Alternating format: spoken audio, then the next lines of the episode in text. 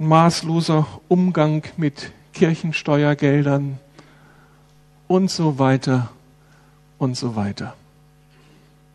Ganz dicke Bücher sind geschrieben worden, die dieses Unrecht aufgelistet haben. Und das ist nicht nur Vergangenheit. Jeden Tag kommt sie neu in Verruf. Unsere geliebte Kirche Jesu Christi. Menschen gehen auf Distanz zur Kirche und zu den Christen. Nicht nur, weil sie von dieser Vergangenheit gehört haben, diese dicken Bücher gelesen haben, sondern weil sie selbst heute Kirche problematisch erlebt haben. Da besuchen Menschen Gemeinde Jesu in Ost und West und erleben hier, wie diese hierarchisch autoritär geführt werden. Wie auf Gottesdienstbesucher mit der Bibel in der Hand aggressiv und manipulativ eingewirkt wird. Wie ehrenamtliche Mitarbeiter ausgenutzt werden. Wie Gemeinde durchgeschüttelt wird durch die Rivalität und Machtspiele der Verantwortlichen und wie den Menschen mit falschen Heilsversprechen das Geld aus den Taschen gezogen wird. Aber nicht nur, wenn sie auf Kirche treffen, reagieren Menschen sehr kritisch. Manchmal begegnen sie ja auch uns, den Christen, im ganz normalen Alltag, in der Nachbarschaft, am Arbeitsplatz. Und sind dann manchmal betroffen vom Egoismus, von der Rücksichtslosigkeit, die eben Christen einbringen können.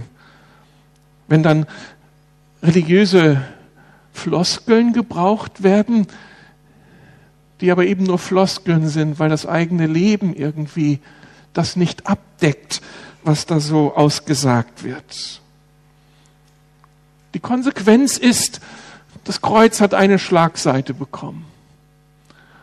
Oder es ist gar demontiert worden auf Kirche setzt man heute nicht mehr.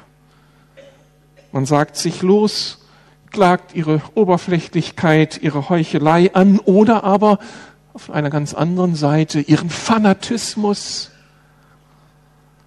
und feiert vielleicht im Gegenzug gerade die Menschen, die eben auch nicht christlich und doch moralisch leben und vorbildlich leben.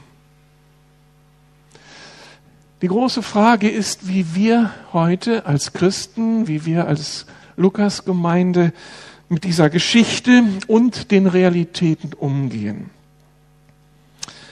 Ich denke, was wir auf gar keinen Fall tun dürfen, ist die Probleme zu verharmlosen, sie zu relativieren oder zu beschönigen. Das ist kein angemessener Umgang mit solch einer notvollen Geschichte.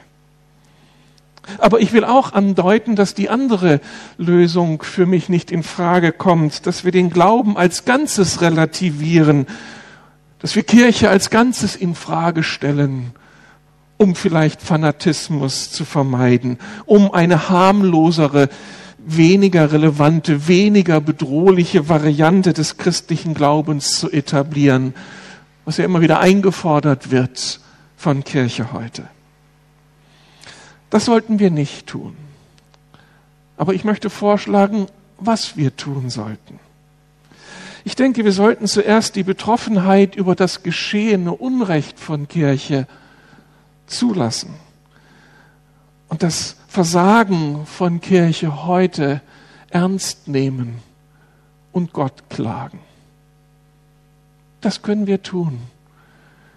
Gott die Not seiner Kirche klagen. Herr, da ist was schiefgelaufen und da läuft heute noch eine ganze Menge schief. Und Menschen setzen sich ab von dir, weil wir irgendwie die Kurve nicht bekommen. Im Gegenteil, so versagen. Und das andere, was wir tun können, ist um Vergebung bitten. Das versuche ich immer wieder, wenn wir so Grundkurse des Glaubens anbieten für Menschen, die mit Kirche nicht viel am Hut haben, die dem christlichen Glauben noch fern sind, ich dann die Gelegenheit habe, über Gemeinde zu reden, dann so häufig, fast immer am Ende solch einer Einheit, bitte ich die Menschen um Vergebung.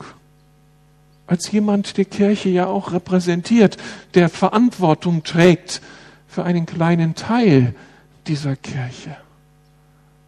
Und dann sage ich den Menschen, ich bin einer, der Kirche repräsentiert. Und ich möchte Sie im Namen Jesu um Vergebung bitten. Das ist Unrecht. Und dafür müssen wir die Verantwortung übernehmen. Bitte vergeben Sie. Und das möchte ich auch hier heute Morgen tun. Wir können nicht über all diese Dinge reden und einfach annehmen, dass hier alles Friede, Freude, Eierkuchen ist. Auch hier sind Menschen, die verletzt sind von Kirche, die Kirche als problematisch, die Kirche im Unrecht erlebt haben.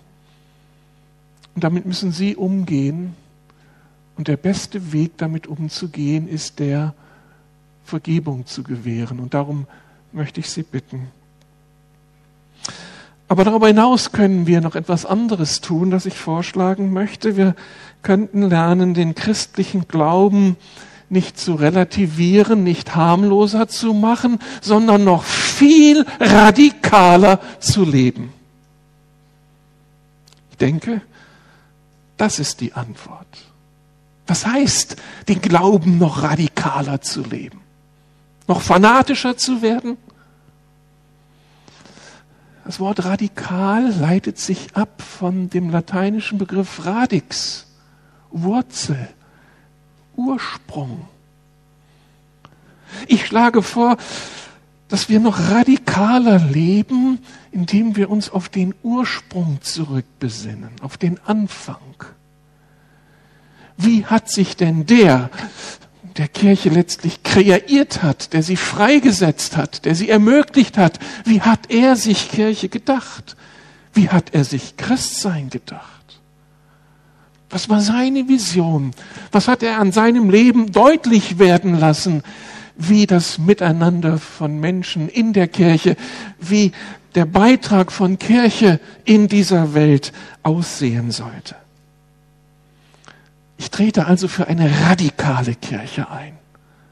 Eine Kirche, die zurückführt zu Christus, zu Jesus Christus. Was hat er gefragt und gelebt?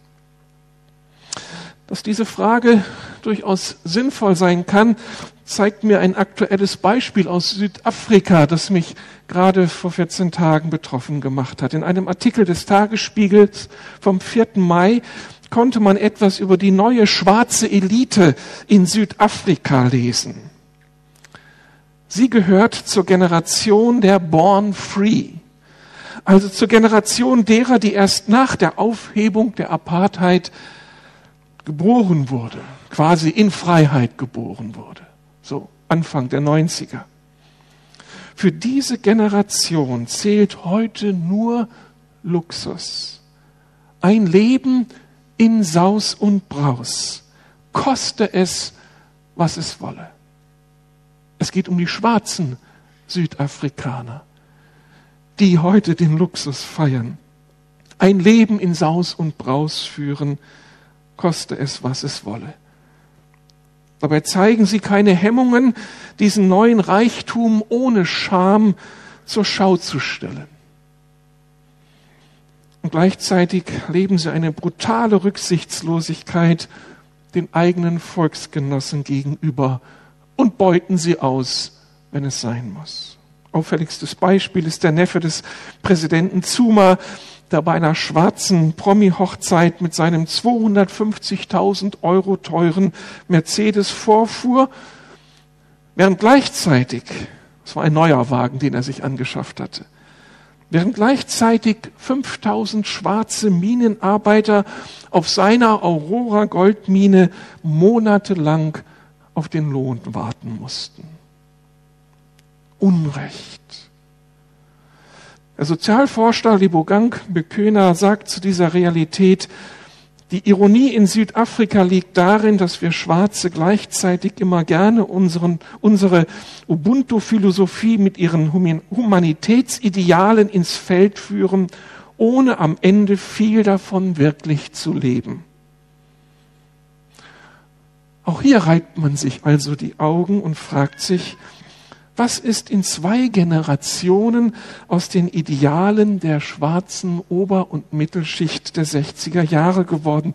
Aus den Idealen eines Nelson Mandelas. Sie alle waren damals davon überzeugt, dass sozialer Status durch Bildung definiert wird und nicht durch Reichtum. Und dass nur Gangster Reichtum höher bewerten würden.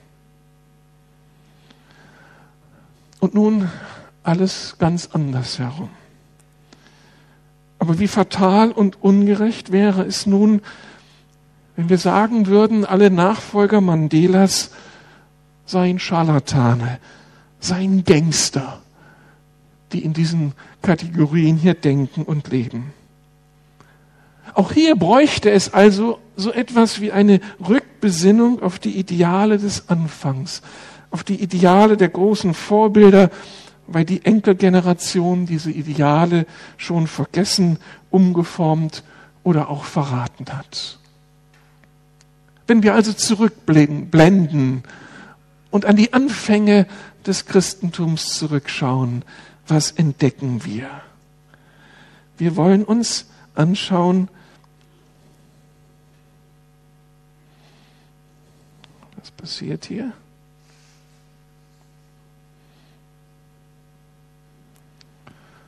Wieder die Vorführung hier. Wir wollen zurückkehren zu den Wurzeln. Und da eine erste Beobachtung, wenn wir uns anschauen, was so Jesus ausmacht. Jesus selbst ist als radikaler Religionskritiker aufgetreten. Er stand damit in der Tradition von Propheten wie Jesaja. Dieser Mann, 500 Jahre vor Jesus, klagte die religiösen Repräsentanten seiner Zeit an. Zum Beispiel mit folgenden Worten in Jesaja 58. Ihr, als die Menschen, wie ihr euch religiös hier darstellt, die ihr die Gottesdienste besucht und hohe Ansprüche habt an andere, an euch selbst mit einem religiös gestalteten Leben. Ihr geht wie gewöhnlich euren Geschäften nach und treibt eure Arbeiter noch mehr an als sonst. Ihr fastet zwar als religiöse Übung, aber gleichzeitig zankt und streitet ihr und schlagt mit roher Faust zu. Wenn das ein Fasten sein soll, dann höre ich eure Gebete nicht. So sagt Gott und Jesaja im Auftrag Gottes. Nein, ein Fasten, das mir gefällt, sieht anders aus. Löst die Fesseln der Menschen, die ihr zu Unrecht gefangen haltet. Befreit sie vom drückenden Joch der Sklaverei und gebt ihnen ihre Freiheit wieder. Schafft jede Art von Unterdrückung ab Gebt den Hungrigen zu essen, nehmt Obdachlose bei euch auf. Und wenn ihr einem begegnet, der in Lumpen herumläuft, gebt ihm Kleider. Helft, wo ihr könnt, und verschließt eure Augen nicht vor den Nöten eurer Mitmenschen. Ein Text aus dem ersten Teil der Bibel, dem Alten Testament, 500 Jahre vor Christus und Christus greift das auf und spricht zu den Verantwortlichen seiner Zeit ähnlich klare Worte. Er prangert Unrecht an und er fordert zu einem neuen Leben auf. Jesaja kam zu der radikalen Erkenntnis, dass es nur ein kleiner Rest ist unter den vielen, die so sagen, dass sie mit Gott unterwegs seien, die wirklich verstanden hätten, worum es geht und die wirklich Nachfolger Gottes sind und seinen Segen erwarten können. Menschen, mit denen Gott Geschichte machen möchte. Die anderen sind irgendwie außen vor, weil sie gar nicht begriffen haben, worum es im Kern geht. Und auch Jesus denkt so radikal und versucht zu unterscheiden zwischen denen, die wirklich verstanden haben, was das Evangelium ist, die wirklich mit ihm unterwegs sind und Leuten, die nur heiße Sprüche drauf haben, aber in ihrem Herzen etwas ganz anderes denken und leben. Und dann kann er solche Worte sagen wie in Matthäus 7, 21, nicht jeder, der zu mir sagt, Herr, Herr, wird in das Reich der Himmel eingehen, sondern wer den Willen meines Vaters tut, der in den Himmeln ist. Es geht darum, Gott ernst zu nehmen und das, was Gott ausmacht, sein Wort, sein Evangelium, in das eigene Leben zu übersetzen und nicht seine eigene Agenda zu haben. Dafür tritt Jesus auf. Da mahnt er seine Zeitgenossen umzukehren. Darüber hinaus hat Jesus zu den aktuellen Problemen klar Position bezogen. Probleme, die wir heute schon aufgegriffen haben, wenn wir uns anschauen, was Jesus dazu sagt, hören wir hier deutliche Sätze. Er hat dagegen gesprochen, dass mit Waffengewalt irgendwie das Evangelium verteidigt oder umgesetzt oder erweitert wird. Einem Matthäus, einem Petrus sagt er bei seiner Gefangennahme, der Jesus verteidigen wollte, stecke dein Schwert wieder an seinen Ort, denn alle, die das Schwert nehmen, werden durch das Schwert umkommen. Das ist nicht der Weg, mit Waffengewalt den Glauben durchzusetzen. Das ist nicht Jesus. Und Jesus hat gegen allen Missbrauch gesprochen, hat die Kinder zu sich gerufen, hat sie gesegnet, hat ihnen Schutz, hat ihnen Wertschätzung entgegengebracht und hat den Menschen, die die Kinder antasten, mit dem Gericht gedroht. Wenn ihr die Kleinsten antastet.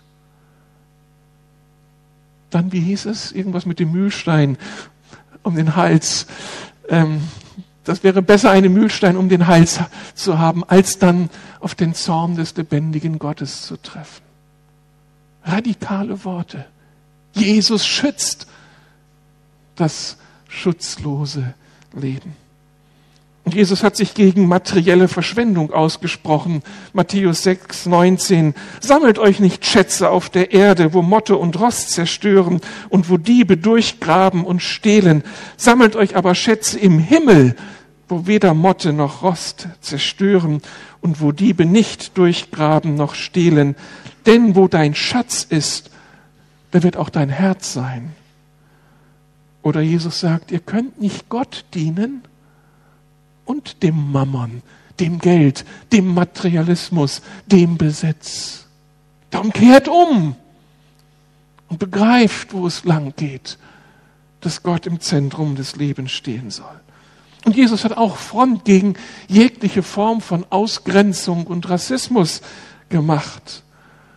Wenn die Juden die Samaritaner ausgegrenzt hatten und ihnen aus dem Weg gingen, nicht durch ihr Land ziehen wollten, weil sie sich hätten dort versündigt, hat Jesus die Samaritanerin angenommen. Er hat ihr gedient, er hat ihr weitergeholfen, er hat ihr Leben verändert. Und er fordert seine Nachfolger auf, alle Mitmenschen, ja die Feinde zu lieben. Bei Jesus würde, wurde und wird keiner ausgegrenzt und diskriminiert. Jesus ist also anders und er hat sich seine Kirche anders gedacht. Und das ist unsere große Herausforderung heute. Dieses Vorbild Jesu führt zu einer interessanten Zwischenüberlegung. Tim Keller, dessen Buch wir ja zur Predigtreihe empfehlen, dass man auch am Foyer, im Foyer am Infopunkt kaufen kann. Er zitiert in seinem Buch den Historiker John Somerville, der darauf hinweist, dass sogar hartgesottene säkulare Kritiker des Christentums dieses gleichsam von innen heraus angreifen. Somerville fragt, woher haben denn die Kritiker des christlichen Glaubens ihre Checkliste der Tugenden, anhand derer sie das Versagen der Kirche entlarven? Wenn ich schon weiß, was Kirche alles falsch gemacht hat.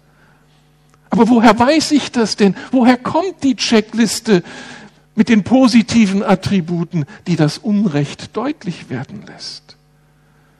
Und seine Antwort ist klar. Sie greifen für ihre Kritik auf Werte und Überzeugungen zurück, die der christliche Glaube gerade zuerst gestiftet und salonfähig gemacht hat. Das Einfordern von Liebe, von Frieden, von Gerechtigkeit, von Menschenrechten, der Schutz des Lebens, das geschieht auf der Grundlage des christlichen Menschenbildes, der göttlichen Lebensordnung für seine Leute. Und das ist in diesem Buch dokumentiert. Und das hat Einfluss gehabt über die Jahrhunderte in der Geschichte des christlichen Abendlandes. Die Bibel selbst also liefert uns das Handwerkszeug, religiös sanktionierte Ungerechtigkeit zu analysieren und konsequent zu kritisieren. So gibt es hier eine Religionskritik aus dem Glauben heraus. Und nicht erst dadurch, dass uns Menschen, die mit Glauben gar nichts am Hut haben, sagen, was wir falsch machen. Dieses Bild, dieses Buch hält uns einen Spiegel vor Augen. Und jeden Tag können wir hier drin lesen, was Recht und was Unrecht ist, was Gottes guter Weg für uns ist. Und wo wir abweichen von diesem Weg. Und wir sind so dankbar für dieses heilige Wort Gottes. Ich zitiere aus Tim Kellers Buch, Seite 89. Die Fehler und Makel der Kirche kann man historisch mit der mangelnden Übernahme und Umsetzung der Prinzipien der, des christlichen Evangeliums erklären. Noch einmal, die Fehler und Makel der Kirche, all die Probleme, die wir uns gerade bewusst gemacht haben, kann man historisch mit der mangelnden Übernahme und Umsetzung der Prinzipien des christlichen Evangeliums erklären. So betont Somerville zum Beispiel, dass die Angelsachsen, als sie zum ersten Mal das Evangelium hörten, schier nicht glauben konnten, wie eine nicht machtbasierte Gesellschaft überhaupt überleben konnte. Es gab und gibt eben bis heute Kulturen, in denen der Drang nach Macht und die Durchsetzung der eigenen Interessen auch mit Gewalt als höchstes Gut begriffen wird, als ganz selbstverständlich, als ehrenwert. Und als sich die Angelsachsen bekehrten, waren sie nicht wirklich konsequent, um ihr eigenes Denken, um ihre Vorstellungen aufzugeben zugunsten dessen, was hier geschrieben steht. Und so vermischten sie die christliche Ethik der Nächstenliebe mit ihrer alten Denkweise und sahen in den Kreuzzügen ein Mittel, die Ehre Gottes, was vielleicht noch viel wichtiger wog, ihre eigene Ehre zu verteidigen.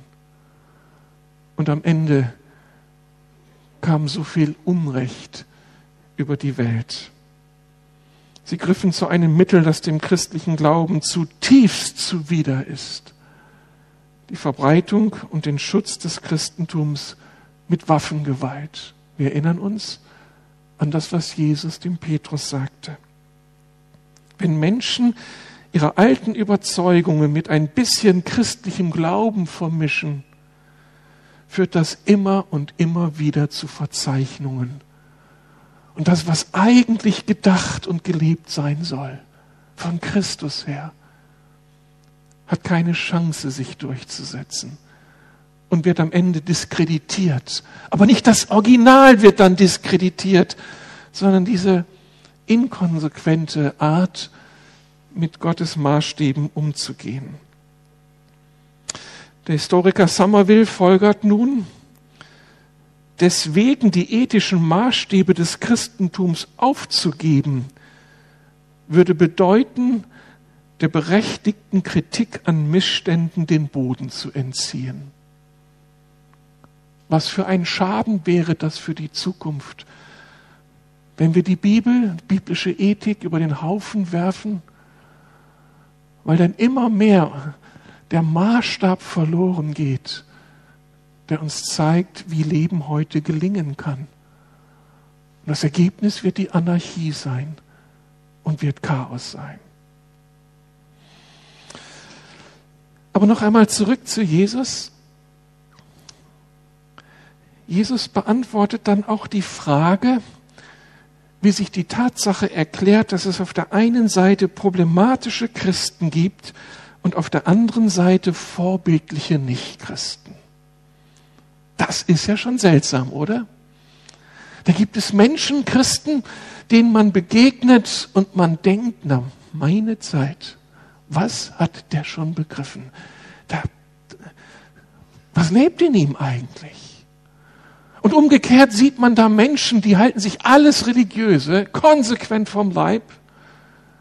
Und man denkt, wow, was für ein Vorbild.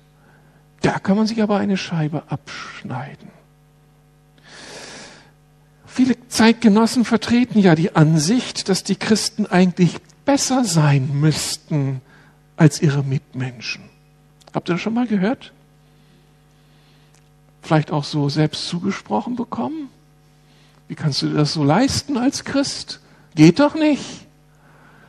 Aber weiß man ganz genau, wie das Leben auszusehen hat.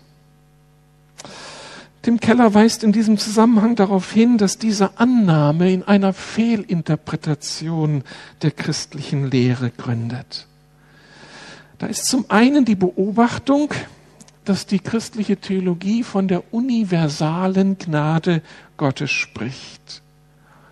Da kann es heißen in Jakobus 1, Vers 17, jede gute Gabe und jedes vollkommene Geschenk kommt von oben herab, von dem Vater der Lichter, bei dem keine Veränderung ist, noch eines Wechsels Schatten. In Gott ist Klarheit, in Gott ist Licht und alles Gute kommt von ihm her.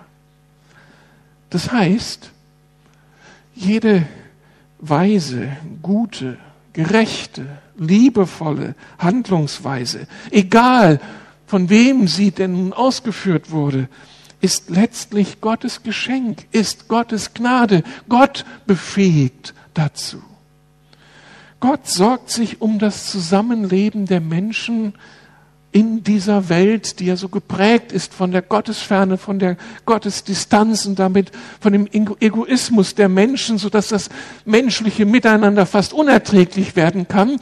Aber in diesem Chaos ist Gott unterwegs und er lässt das Miteinander immer wieder gelingen, indem er es Menschen ermöglicht, das Gute, das Richtige, das Weise, das Gerechte, das Hilfreiche zu tun. Er beschenkt uns mit Gaben wie Weisheit, Kreativität, Sensibilität, Durchhaltevermögen. Und er schenkt das Menschen, egal zu welcher Rasse, zu welcher Religion oder zu welchem Geschlecht sie gehören. Darüber hinaus wird deutlich, dass Gott Prinzipien gegeben hat, so etwas wie eine Familienkultur, die einfach Gutes bewirkt wenn Eltern gute Vorbilder für ihre Kinder sind und einwirken auf ihre Kinder, selbst einen Standard von Liebe, Geduld, Freundlichkeit, Gerechtigkeit leben und ihre Kinder darauf hin erziehen, werden die Kinder ein gesundes Fundament für ihr Leben bekommen und kraftvoller leben können als Menschen, die in einer katastrophalen Familie aufgewachsen sind und all das nicht erlebt haben. Dann kann ich also als Kind solch einer Familie, auch wenn ich gar nicht religiös aufgewachsen bin, doch auf der Grundlage dieser vermittelten Werte zu einem Menschen werden, der weiß, wie es angemessen ist, sich zu verhalten. Und der damit einen moralischen Standard setzt, der vorbildlich ist. Darum können Menschen sich um Nöte in der dritten und vierten Welt kümmern, obwohl sie keine religiöse Motivation haben. Einfach aus einem Verantwortungsgefühl heraus, was letztlich ein Echo dessen ist, was Gott leben möchte in dieser Zeit. Wenn diese Welt nur davon abhängig wäre, dass diese Minderheit von Christen mit einem gerechten Lebensstil in dieser Welt Verantwortung trägt, sähe diese Welt katastrophal aus. Es braucht schon mehr von dieser allgemeinen Gnade Gottes. Wenn also jemand auf einer Gartenparty diesen beiden Menschen begegnet, dem atheistisch geprägten, aber so vorbildlich erzogenen Menschen und diesem gerade fromm gewordenen Christen, der mit seinen 45 Jahren entdeckt hat, dass Christus real ist und der sich jetzt Christ nennt, aber aus einer katastrophalen Geschichte kommt, dann wird man zu dem Ergebnis kommen, dass dieser Christ im Vergleich zu diesem anderen verliert. Denn damit, dass man Christ wird, kann man nicht gleich all die problematischen Verhaltensweisen abstreifen, wie man ein Hemd abstreifen kann. Christ werden bedeutet, in eine Beziehung zu Jesus Christus einzutreten, Vergebung zu empfangen für das eigene problematische Verhalten. Und jetzt gehe ich einen langen Weg der Veränderung, der Umgestaltung, mit Jesus. Und da wird mancher sterben und bis zum letzten Augenblick noch problematische Verhaltensweisen an sich tragen. Und er ist trotzdem ein Christ. Und das hat Auswirkungen auf die Kirche. In einem Sprichwort heißt es, die Kirche ist ein Krankenhaus für Sünder und nicht ein Museum für Heilige. Gerade die Kirche, gerade dieser Jesus, der so anzieht mit seiner Liebe, mit seinem Erbarmen, mit seiner Fähigkeit, ein Leben zu sanktionieren und zu erneuern, er zieht Menschen an, die aus den Problemen kommen, die so nach Hilfe suchen. Darum sind wir als Gemeinde ja eher genau das, eben eine Krankenstation für Sünder, für Menschen, die mit Problemen kommen, als dass wir hier eine Gemeinde sind, wo alles nur perfekt ist. Das ist das Geheimnis. Wo kann denn der Mensch sonst landen mit der Erfahrung der zerbrochenen Familie? Mit den Erfahrungen seiner Sucht, in seiner verzweifelten Suche nach Lebenssinn und Hilfe. Hier ist der Ort, weil Christus hier ist. Aber nun ist das nur die eine Seite von Kirche. Wir haben die ganze Zeit Kirche problematisiert. Aber darf ich auch die andere Seite bewusst machen? Dass Kirche eine Kirche ist, in der auch Menschen zu finden sind, die auf den Schultern ihrer Eltern und Großeltern stehen, die schon lange mit Christus unterwegs sind, die verstanden haben, was Gottes Maßstäbe, Gottes Ordnungen sind, die aus der Kraft Gottes leben, die aus Vergebung leben und die sich dann mit ihrem Potenzial Gott zur Verfügung stellen und von Gott gebraucht werden, um in dieser Welt Akzente zu setzen. Und da gibt es so viel Gutes zu berichten. Als ich vor Jahren in Los Angeles in einem Buchladen stöberte, fand ich das Buch von Elvin Schmidt, mittlerweile ist es aufs Deutsch übersetzt, wie das Christentum die Welt veränderte. Eine atemlose, atemberaubende Lektüre. Es zeigt auf, wie Menschen von Gott gebraucht wurden, über die Jahrtausende hin, über die zwei Jahrtausende hin, maßgeblich Akzente zu setzen, von denen wir heute im christlichen Abendland profitieren. Karl Marx hatte einst behauptet, dass Religion Opium für das Volk sei, dass jemand, der an ein Leben nach dem Tod glaubt, nichts unternehmen wird, um diese Welt besser zu machen. Ein großes Vorurteil. Genau das Gegenteil wird deutlich, wenn wir dieses Buch leben. Gott durch seinen Geist hat Menschen angezündet und inspiriert, Gottes Ordnungen ernst zu nehmen und aufgrund dieser Ordnungen Leben zu gestalten. Es waren Christen, die aufgrund des Liebesgebotes Jesu schon im ersten Jahrhundert Waisen- und Witwenfürsorge einführten. Im vierten Jahrhundert wurden erste Heime für Geisteskranke, Altenheime und Armenhäuser und Krankenhäuser gebaut. Menschen von der Liebe Jesu getrieben, von der Last, Gott um Gnade und Eingreifen zu erbitten für Menschen in Not.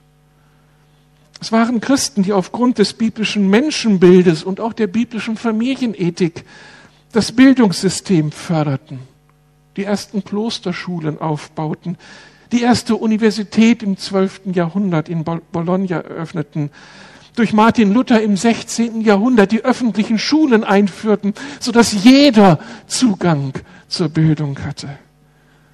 Es waren Christen, die im 19. Jahrhundert die ersten Kindergärten und die Gehörlosen und Blindenunterricht ermöglichten.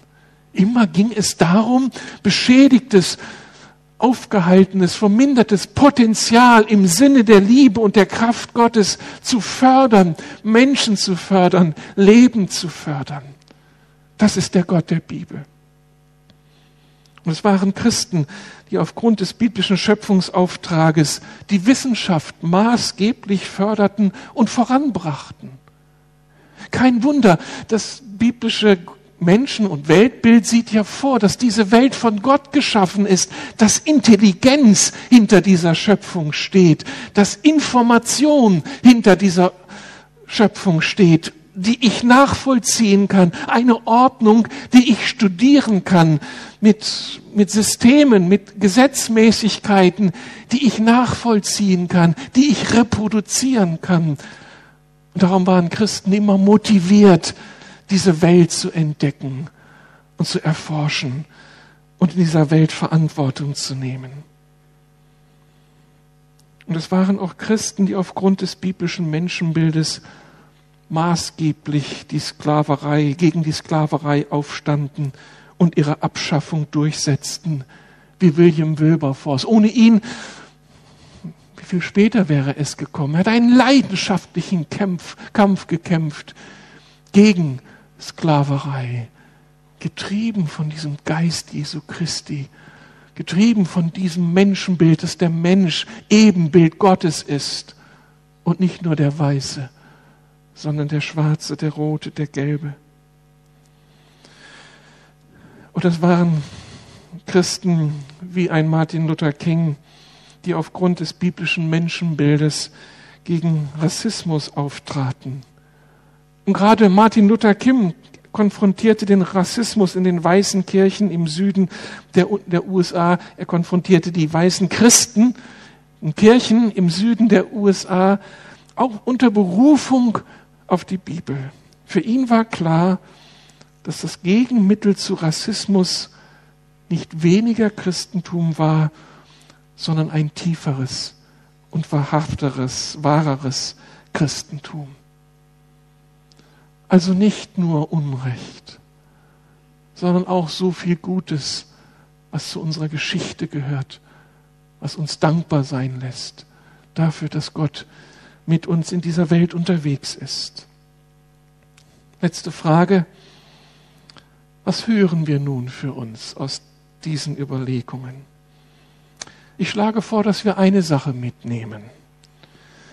Die entscheidende Reaktion auf die Tatsache, dass Kirche, dass Christen so häufig versagt haben und versagen, muss ein Ansporn sein, radikal zu denken und zu leben. Zurück zu Jesus und unbedingt mit Jesus. Und das gilt für den Zweifler heute Morgen unter uns. Bleiben Sie bitte nicht bei Gottes Bodenpersonal stehen das versagt hat und immer wieder versagen wird, aus den unterschiedlichsten Gründen. Beschäftigen Sie sich bitte mit Jesus selbst. Das ist die einzige Möglichkeit herauszufinden, was wirklich Wahrheit ist, was Leben ist. Denn Jesus ist der Einzige, der von sich sagen kann, dass er den Weg weist, die Wahrheit ist und das Leben darstellt. Und die meisten von uns sind bei ihm gelandet. Und wer möchte ihn hergeben? Für nichts in der Welt. Er ist das Leben. Aber diese Rückkehr zu Christus, die gilt eben auch für uns Christen. Wir stehen wie die jungen Südafrikaner heute und wie alle anderen Generationen der Geschichte in der Gefahr, das zu verraten und das zu verlieren, was uns eigentlich überliefert ist. Einfach weil wir dazu neigen, Kompromisse zu machen. Weil wir dazu neigen, unseren problematischen Neigungen und Interessen und Begierden zu folgen. Und dann kann man so schnell das hier mit Kompromissen behaftet leben und es harmloser machen, als es eigentlich ist. Wir neigen dazu, uns verführen zu lassen. Und das, wenn wir so ständig von den Medien bombardiert werden mit anderen Maßstäben, da kann das so ganz subtil geschehen, dass wir uns entfernen von dem Ursprung, entfernen von der Wurzel. Und dann wird unser Christsein farblos, dann wird es verzeichnet, dann verliert es den Klang der Echtheit, dann verliert es die Kraft Jesu Christi.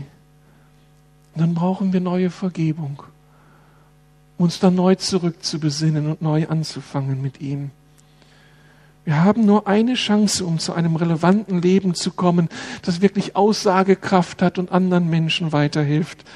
Diese Chance ist er selbst und ein Leben, das ihm immer ähnlicher wird. Darum sprechen wir so häufig hier davon, dass wir Christus ähnlicher werden wollen, weil er das Leben repräsentiert. Darum macht es so viel Sinn, sich mit der Bibel auseinanderzusetzen, Gott im Gebet zu suchen und auch verbindliche Gemeinschaft zu suchen. Denn hier haben wir die Chance, uns einander zu ermutigen und auch einander zu korrigieren, wenn wir aus der Balance fallen und wieder das Evangelium mit Kompromissen überziehen.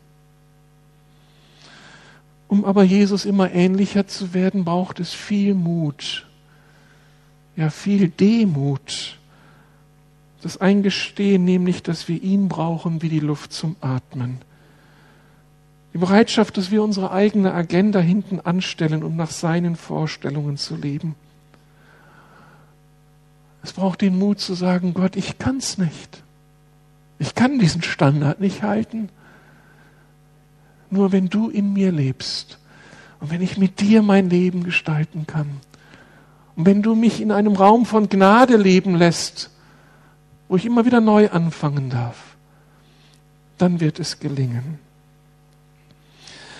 Dann kann uns Gott am Ende gebrauchen, in dieser Welt, in unserem Alltag Spuren zu hinterlassen, Spuren des Segens, Spuren, die andere neugierig machen und nachfragen lassen, was ist eigentlich dran mit deinem Leben? Was ist dein Geheimnis? Eigentlich möchte ich so werden wie du. Wäre das nicht klasse? Wenn das die Menschen fragen würden, unsere Nachbarn und Kollegen, je mehr das geschieht, umso mehr kann Gott uns gebrauchen als Christen der Lukas-Gemeinde, damit diese Stadt lebenswerter wird. Amen.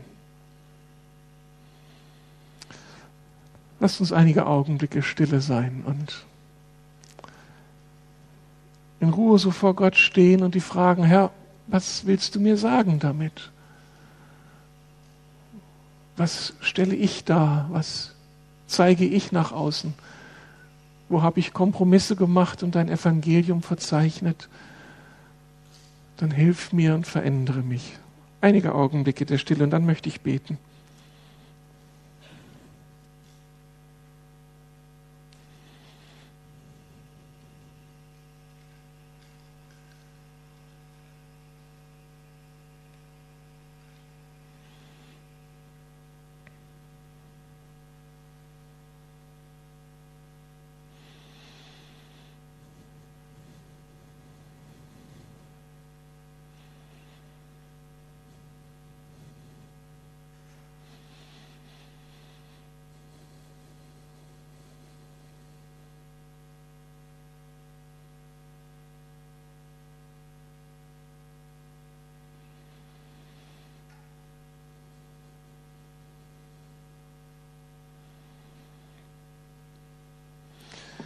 Herr, das waren heute nicht so einfache Geschichten, die wir verhandeln mussten. Geschichten, die uns betroffen machen, die uns in deine Arme treiben.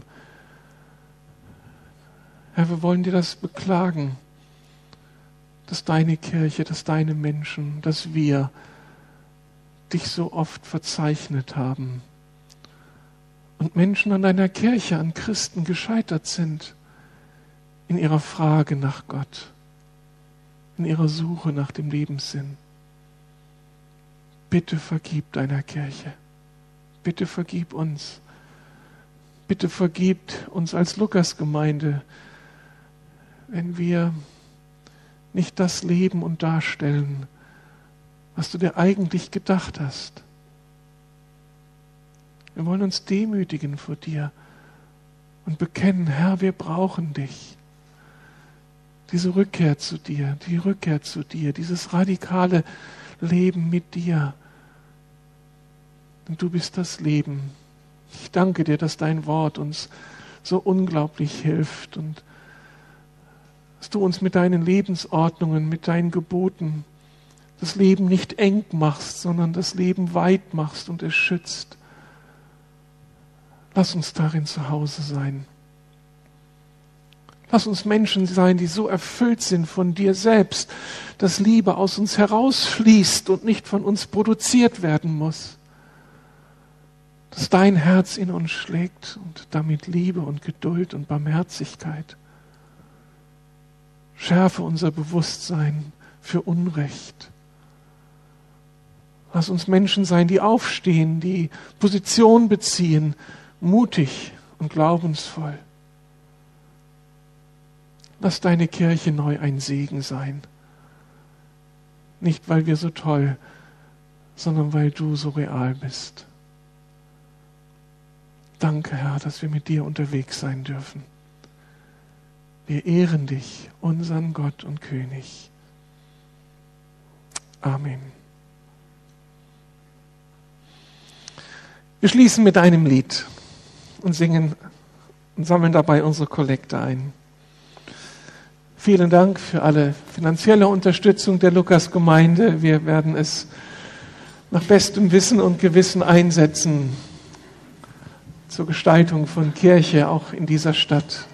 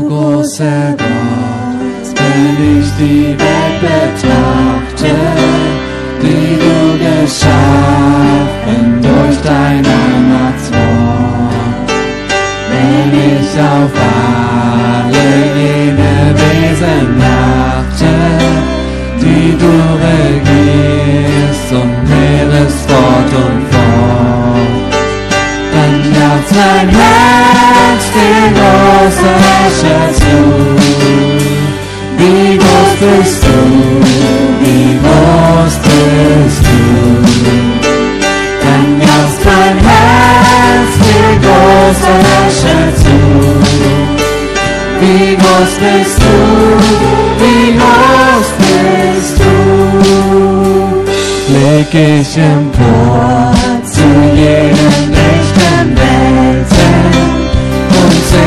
Sterne und silberne Schar.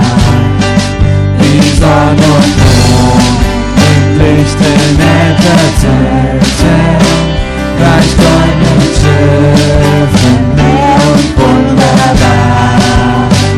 Dann gab's mein Herz, die große zu. Wie groß bist